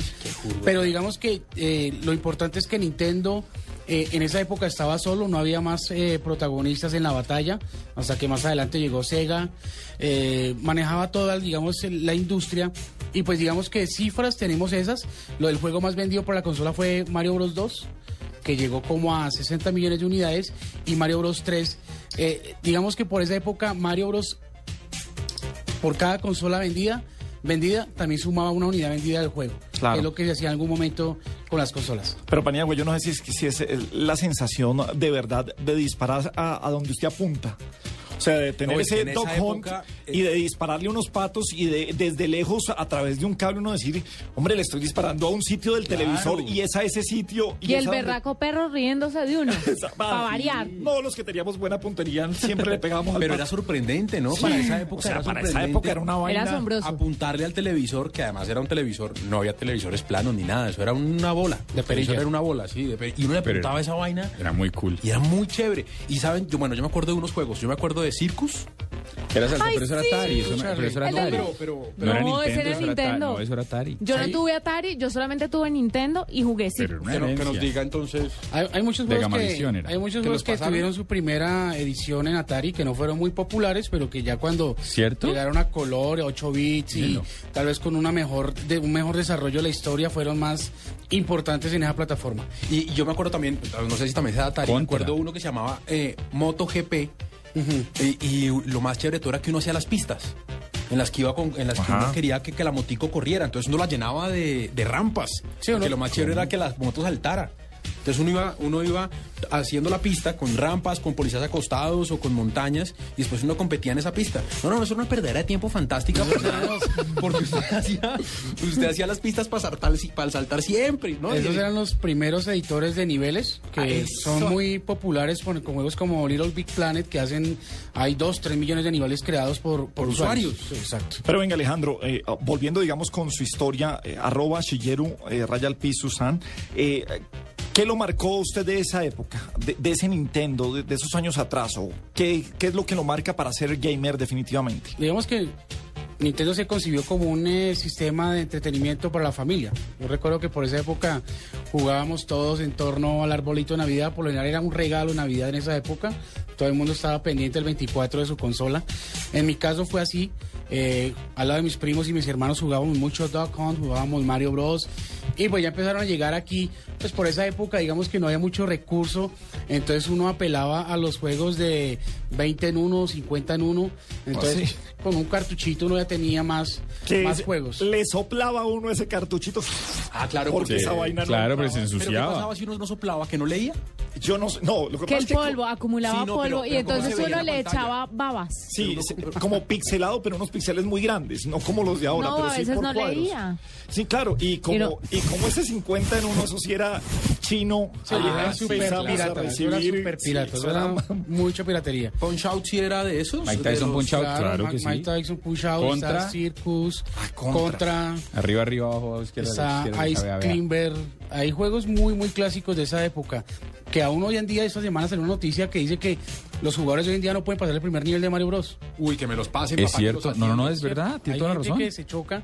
Y un Kotaku, que es un blog muy importante de Estados Unidos, hace unos meses hizo un estudio con los mejores jugadores de Call of Duty, que por lo general son niños de 16, entre 16 y 20 años, y les parecía más difícil jugar contra que Call of Duty, por ejemplo. Pero es que además, acuérdese de una cosa, o sea, yo no sé cómo será Call of Duty, pero rescatar a la princesa en el nivel, en el último nivel. Era difícil. Era un laberinto. ¿Se acuerdan Sí, que tocaba sí. meterse por el segundo tubo No, mire. y luego matar y luego meterse por el tercer no sé qué? y- o sea, Mire. era- ¿cómo hacía uno para adivinar esa vaina? Yo me estoy devolviendo un poquito al tema de Nintendo porque tengo un Wii, tengo un niño de 5 años y busqué juegos que fueran acordes a su edad y todo el mundo sugería Super Mario, eh, el Galaxy, que me pareció imposible de jugar. Es en tres dimensiones, usted no se alcanza a imaginar el rollo que es jugar. Y el, y el, y el otro Super Mario, Super Mario World, puede ser. El que No, Super no, Mario Bros. no, no, Wii. no. Ah, ¿Señor? Y un Super Mario Bros. Wii. Sí, creo que Super Mario Bros. Wii. Y, y, y corríjame, creo que son los mismos mundos que uno jugaba, porque son las pirámides en el segundo mundo. Mire, usted no sabe el grado de complejidad, es un gallo. Es un gallo. Me pareció realmente más difícil eso que los juegos de Xbox o de PlayStation 3 con... Sí, tiene, una, tiene un desarrollo bastante bueno. Además, que si hay, hay algo anecdótico de Mario Bros. es que los juegos en 2D venden más que los de 3D. Entonces, un juego como Mario Como Galaxy. Porque no uno se marea. los- Porque es más ¿Es lógico el posible? otro. ¿Sí o qué? Pues yo conozco mucha gente que, yo conozco mucha gente que nunca jugó el Mario 64, por ejemplo. No, claro, no, usted no se ha dado cuenta. Mira, hay muchas películas, por ejemplo, que yo he dejado de ver en 3D porque se ven más oscuras y no se puede apreciar bien la trama. Ejemplo, Superman, Iron Man no la debí ver en 3D y El Llanero Solitario tampoco. Se ven más oscuras. Es posible, puede ser una Y los juegos también aplican lo, lo mismo. No vaya a ver Titanes del Pacífico en 2D o en 3D o en lo que sea. Mm, Uy, no. qué vaina floja, pero bueno, No, ese, yo ese- no- ese no es era. Otro, tema. No está entre mi lista. No, no estaba en la lista. no. Ah, volviendo, volviendo con Nintendo, ¿cómo ha sido la evolución de las consolas de Nintendo hasta, hasta llegar a lo que tenemos hoy? En cuanto a poderío, digamos que no ha sido tan visita notable como las otras consolas. La gente sigue aún, mucha gente sigue aún criticando a Nintendo porque no tiene un poderío como el PlayStation 3 o Xbox 360. Pero digamos que. Y uno lo ve, o sea, comparar notable, gráficas, definición de consolas es, es- es muy fácil. es algo notorio. Sin embargo, digamos que Nintendo es una cosa de culto. Eh, El Nintendo es una cosa de culto con el que muchos crecimos. cuchos. Mucha gente, exacto, ya es eh, alguien de tres generaciones atrás más o menos, dos generaciones atrás. claro.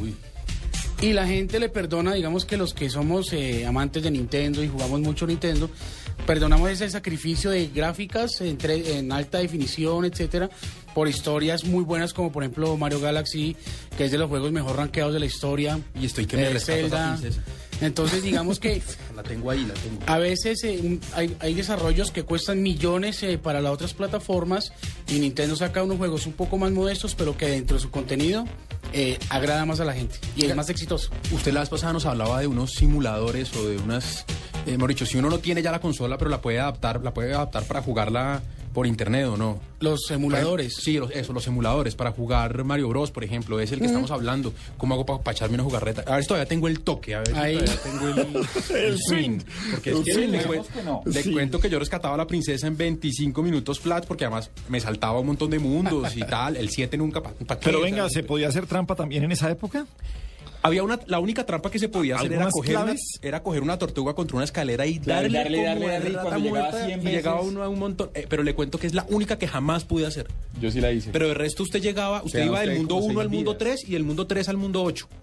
Y de una vez. Ajá. Y así, y así la podía sacar en 15 minutos. Exacto. Pero, pero, pero yo no sé si hoy uno todavía pueda jugar sin tener el aparato. Aunque lo que pasa es que la magia también era el control, Las ¿no? consolas todas las venden. Ahí vende. Es un, es Y valen un mercado- billete. Es un mercado, digamos, un mercado negro, sin satanizarlo con el nombre mercado negro, donde la gente puede comprar Ataris, Nintendo, Super Nintendo. un- Venga, le digo ya. No, no, no, Amazon. no. Amazon o Un- eBay. No, Amazon es muy caro. Acá en Bogotá conozco gente que vende consolas, vive de eso. Sí. Es un mercado normalmente, eh, uno, de hecho uno puede ir al mercado de las pulgas, un, al Alcohol Patria, un domingo en la mañana y consigue, tú sales con un Nintendo, ¿Cuánto? 10 juegos y la pistola en 20 mil pesos. ¿Sabe qué lo ¿Y más sabe cuánto vale acá? Sí. Nuevos todavía, 399 dólares. Todo lo que Claro. usted quiera. ¿Sabe qué es lo más triste? ¿Qué? Que esas consolas con las que usted jugaba y que usted era espera el niño Dios, hoy las venden en el mercado de las pulgas. Sí, ya las Pero, consigues. pero, Qué pero- vejez tan pero las venden en el mercado de las pulgas sin que funcionen. Es que es un tema más de decoración. Pero qué todo, es vejez. fun- todo funciona. y de hecho uno con- conoce gente que las arregla. Pero Entonces, mire, aquí tengo uno, uno más barato. Ah, bueno, pero está usado. Sí, de 27 Nintendo dólares. System, eh, no, no tanto. Eh, con eh, Mario, con Duck Hunt, nuevo, 72 eh, pin.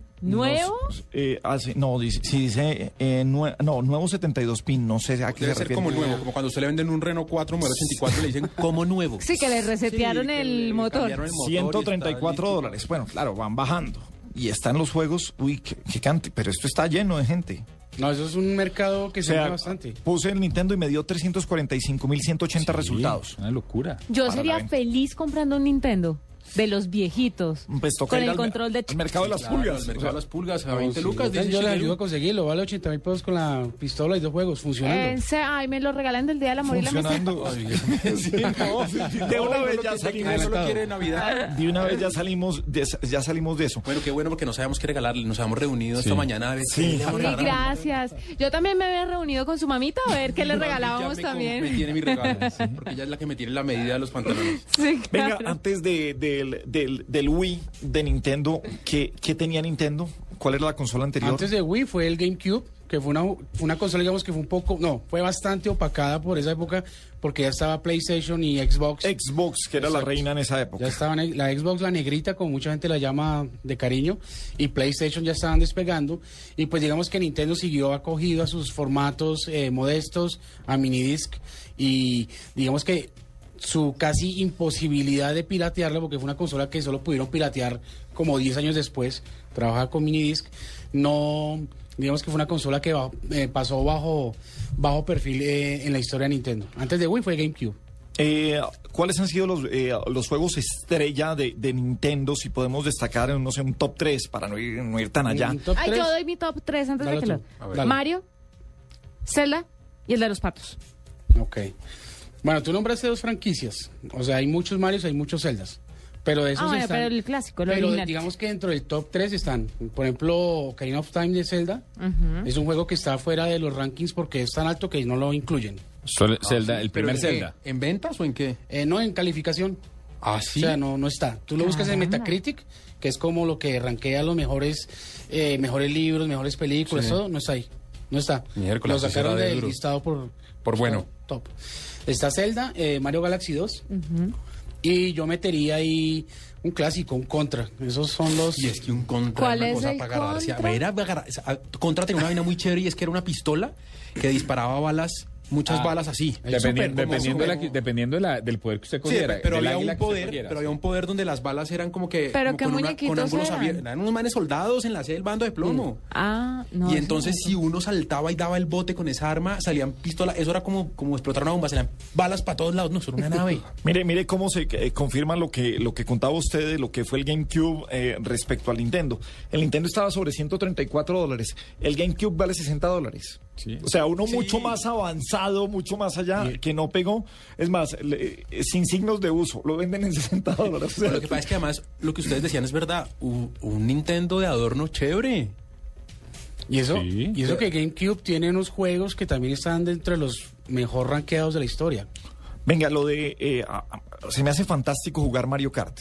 O sea, se, se me hace buenísimo porque ah, los carros... eh, pues eh, reales, derrapan, es, es divertido, pero lo de las figuras y los poderes que tienen cada una de las figuras.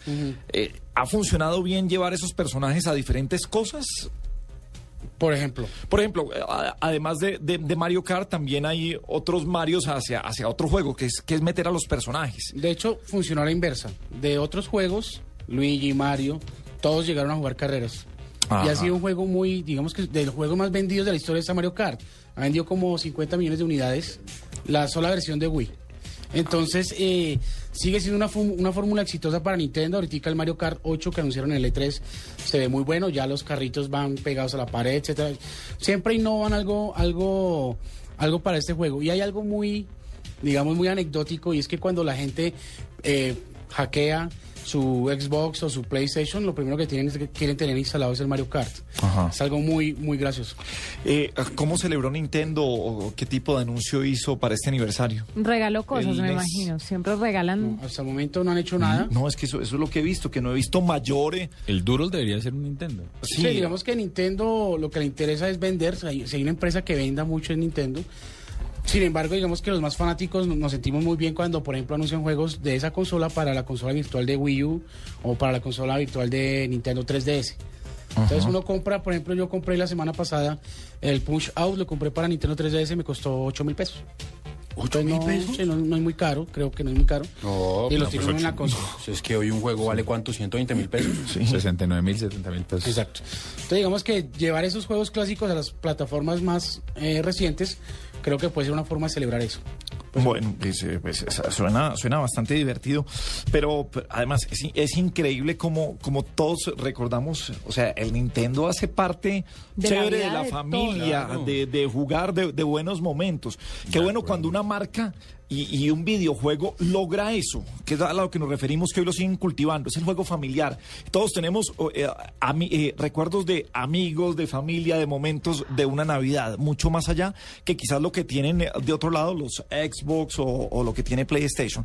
Pero qué bueno que Nintendo siga manteniendo eso, eso familiar. ¿Cuál es su recuerdo más grande con Nintendo? No, pues es que es Le voy a dar un ejemplo. Yo en esa época estaba muy pequeña con mi hermano menor y mi hermana siempre llegaba de trabajar de un noticiero en el Valle que se llama Noti5 y él de muy chiquito la esperaba porque jugaban media hora antes de dormirse. Nintendo. Siempre. Y yo me quedaba atrás mirándolos jugar y ellos jugaban el chiquito y ella mamá después de llegar de trabajar jugando ¿Y Nintendo. qué jugaban?